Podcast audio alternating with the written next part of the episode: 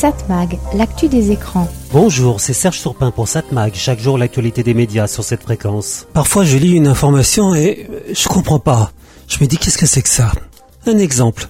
Récemment, je lis sur un site que des députés veulent faire interdire les VPN. Je rappelle qu'un VPN est un procédé, un logiciel, une application qui permet de naviguer anonymement sur le net. On peut ainsi se cacher et aussi éviter de se faire tracer. C'est utile quand on utilise par exemple un réseau Wi-Fi si vous n'êtes pas chez vous, dans un lieu public, un aéroport, dans un restaurant. Des réseaux pas très fiables qui permettraient de rentrer dans votre ordinateur et pirater vos données. Donc un VPN permet de naviguer en sécurité sur le net. Ça permet aussi de faire croire qu'on n'est pas là où on est supposé être. C'est utile quand on veut accéder à un site internet dont l'utilisation est limitée à un territoire. Je vous donne un exemple. Impossible ou presque sans VPN d'écouter une radio états-unienne ou canadienne.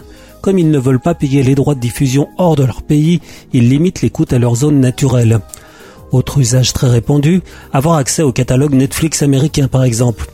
On sait que la plateforme n'a pas les droits de diffusion et séries sur tous les pays. Aux États-Unis, le catalogue comprend 6000 contenus, 4300 en France et c'est pas forcément les mêmes. De même, les règles de la chronologie des médias sont très strictes en France. Netflix doit attendre 15 mois après la sortie en salle d'un film pour pouvoir le proposer dans son catalogue. À titre de comparaison, pour Canal+, c'est 6 mois, parfois moins. Et puis les droits sont parfois vendus zone par zone. Un exemple, Astérix et Obélix l'Empire du Milieu, sorti le 1er février 2023 en France, a été disponible sur Netflix le 19 mai de cette année, et cela un peu partout dans le monde. Partout, sauf en France. C'est normal d'ailleurs, ils avaient financé en partie le film. C'est Canal qui peut proposer le film récemment, et cela dès septembre, pas avant. Alors certains internautes impatients ont utilisé un VPN pour faire croire qu'ils n'étaient pas en France pour voir ce film ou un autre. Et donc voilà des députés Renaissance, autrement dit ceux du parti du président de la République, veulent faire interdire l'utilisation des VPN en France, et cela sous prétexte que certains les utilisent pour publier anonymement sur les réseaux sociaux des propos condamnables.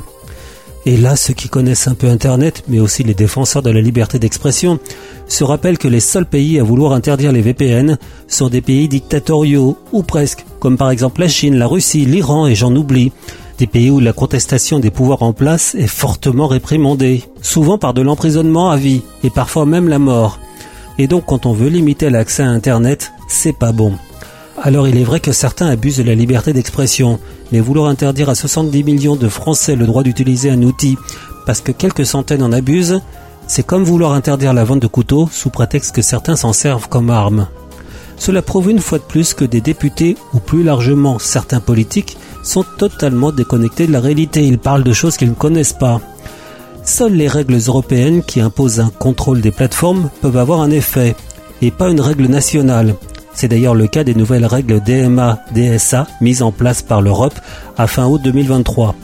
Et puis comment vouloir interdire l'utilisation des VPN En envoyant la police On voit déjà comme il est difficile de lutter contre le piratage des œuvres. Alors interdire les VPN, c'est difficile, impossible.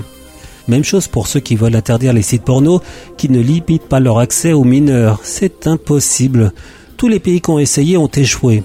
Alors il est vrai que ça donne l'impression de vouloir bouger. Mais mesdames et messieurs les députés, idem pour certains ministres, renseignez-vous avant de faire des propositions qui vous ridiculisent auprès des connaisseurs. Cette mag, l'actu des médias.